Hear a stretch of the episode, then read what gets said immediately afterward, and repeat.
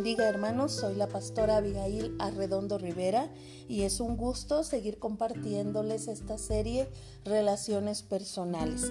Y hoy trataré el tema de ser prudentes como serpientes, enfocado al Evangelio de Mateo, capítulo 10, versículo 16 que nos recuerda cómo cierto día Jesús llamó a sus doce discípulos y dándoles poder sobre los demonios y las enfermedades, les mandó por toda la tierra de Israel para que ministraran a las necesidades de la gente y predicar el Evangelio del reino.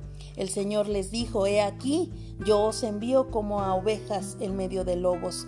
Sed pues prudentes como serpientes y sencillos como palomas. Una de las cosas que este texto bíblico nos habla es acerca de la prudencia. La prudencia, hermanos, debe de gobernar nuestras palabras y las actividades que realizamos. Y ese ejemplo, hermanos, lo tenemos en nuestro Señor Jesús. Nuestro Señor quería comunicar su mensaje sabiamente, sin herir a quienes lo escucharan, y que fuera proclamado con la sencillez que caracteriza a una paloma pero también esto lo podemos encontrar en la propia palabra cientos de años antes a través de Salomón, quien había relacionado la sabiduría con las palabras. Y la escritura dice, el corazón sabio hace prudente su boca y añade gracia a sus labios. Proverbios 16, 23. Es decir, que la verdadera sabiduría afecta la forma en que hablamos y eso lo tengo que repetir otra vez, hermanos. La verdadera sabiduría va a afectar la forma en que usted y yo hablemos.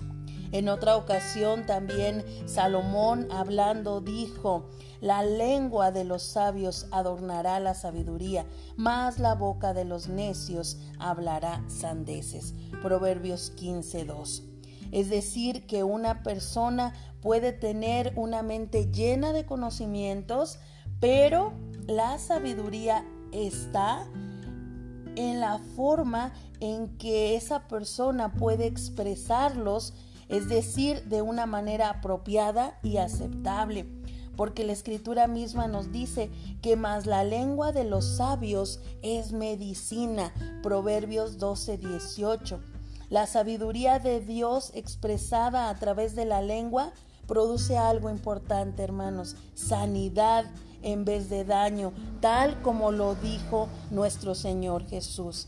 Cuando nosotros estamos en esa sabiduría de Dios, nuestras palabras van a traer sanidad, hermanos. Algunos pueden pensar que son sabios, pero sus palabras lastiman en lugar de dar salud. Y esto nos hace concluir, hermanos, que existe otra sabiduría aparte de la divina. Y el propio apóstol Santiago lo afirma, al igual que lo dijo Salomón, él relacionó la sabiduría con la forma en que usamos la lengua y dijo en Santiago 3:13, ¿quién es sabio y entendido entre vosotros? Muestre por la buena conducta sus obras en sabia mansedumbre. Aquí el apóstol nos está diciendo que debemos de vivir de una manera total, no solo de, de, las palabras, sino de las acciones.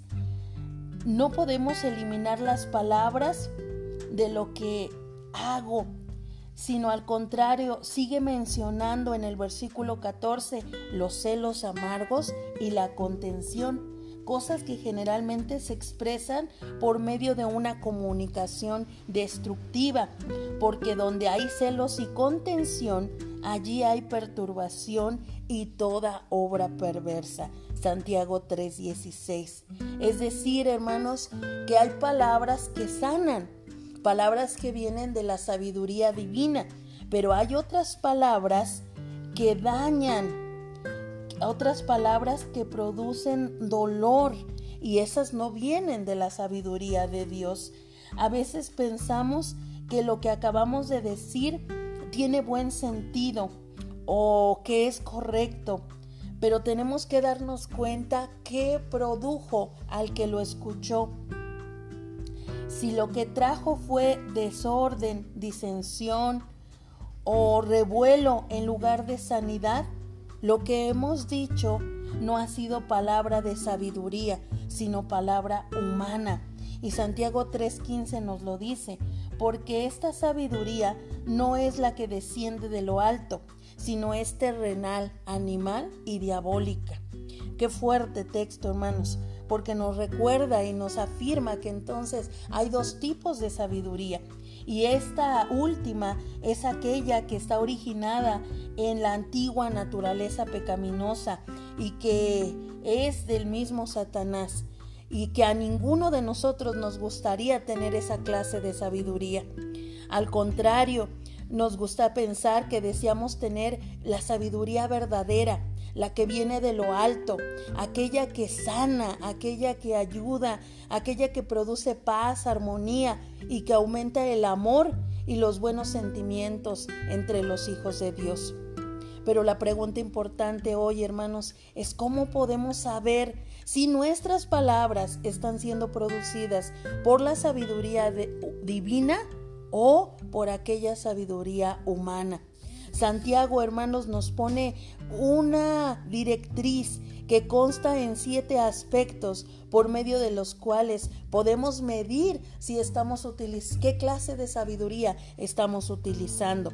Dice la escritura en Santiago 3:17 y ponga mucha atención, pero la sabiduría que es de lo alto es primeramente pura, después pacífica, amable, benigna, llena de misericordia y de buenos frutos, sin incertidumbre ni hipocresía.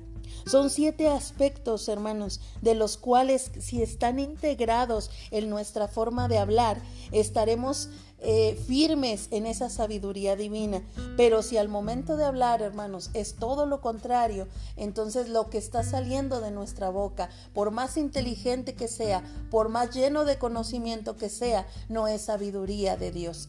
Tenemos que distinguir, hermanos, qué clase de sabiduría queremos llenar y que llene nuestra mente, hermanos.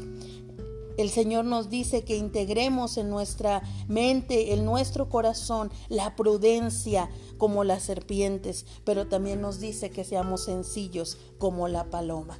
Que el Señor nos ayude a distinguir la sabiduría que está en nuestro corazón. Y si es la de Él, busquemos cada día más estar con el Señor.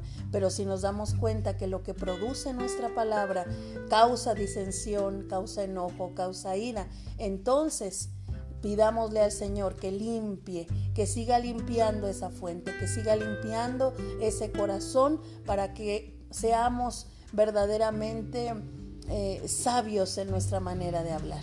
Que el Señor les dé gran bendición en este día, hermanos. El Señor sea en cada uno de ustedes, en sus familias. Y les seguimos recordando, hermano, que este próximo domingo estaremos celebrando el 119 aniversario de nuestra iglesia. Les invitamos a conectarse vía internet a través de el Facebook a las 9 de la mañana en la transmisión en vivo y posteriormente a las 11 de la mañana en la plataforma Telmex para el culto en línea, hermanos. Que el Señor nos permita celebrar eh, con un corazón de gozo, con un corazón agradecido por estos 119 años y recordarles, hermanos, si han propuesto en su corazón eh, apartar una ofrenda especial con ese motivo, que así sea, hermanos, ya saben los canales para hacerla llegar y que el Señor siga eh, dirigiendo los trabajos de la obra en este lugar. Que Dios les bendiga, hermanos, grandemente. Un abrazo y el Señor sea con ustedes.